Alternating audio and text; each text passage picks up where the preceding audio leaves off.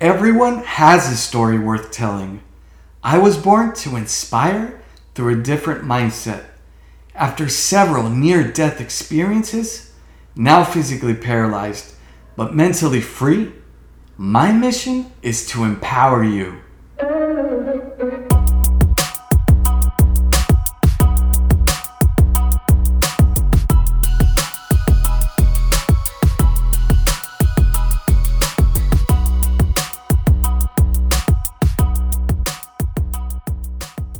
Welcome. My name is JC. This is Inside My Mind, Episode 1. Let's go. Every experience in life teaches us valuable lessons, and it's up to us to learn from each one and grow as a person. I love life, to serve others, and really enjoy to invest quality time with people. Yes, I may be physically limited, but in my mind, I'm free, creator of my own reality.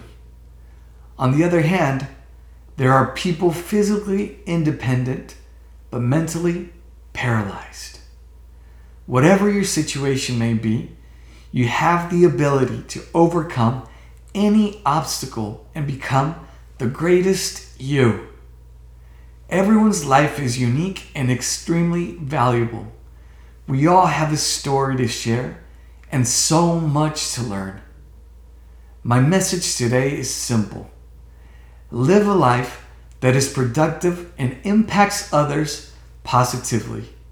So much that when you look back days, weeks, months, or years later, you will feel complete, fulfilled, and satisfied by the goals you reach, missions you accomplished, and all the lives that you touched, blessed, and added value along the way.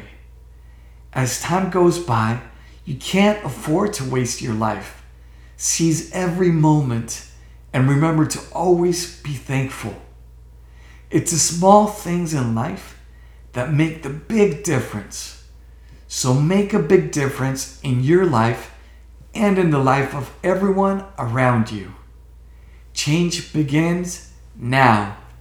What one thing do you commit to doing today to make that difference? Visit me on my webpage and social media.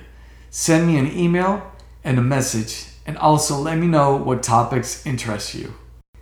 It's JC Tellaeche. JC T E L L A E C H E. Look in the description and see you on the next one.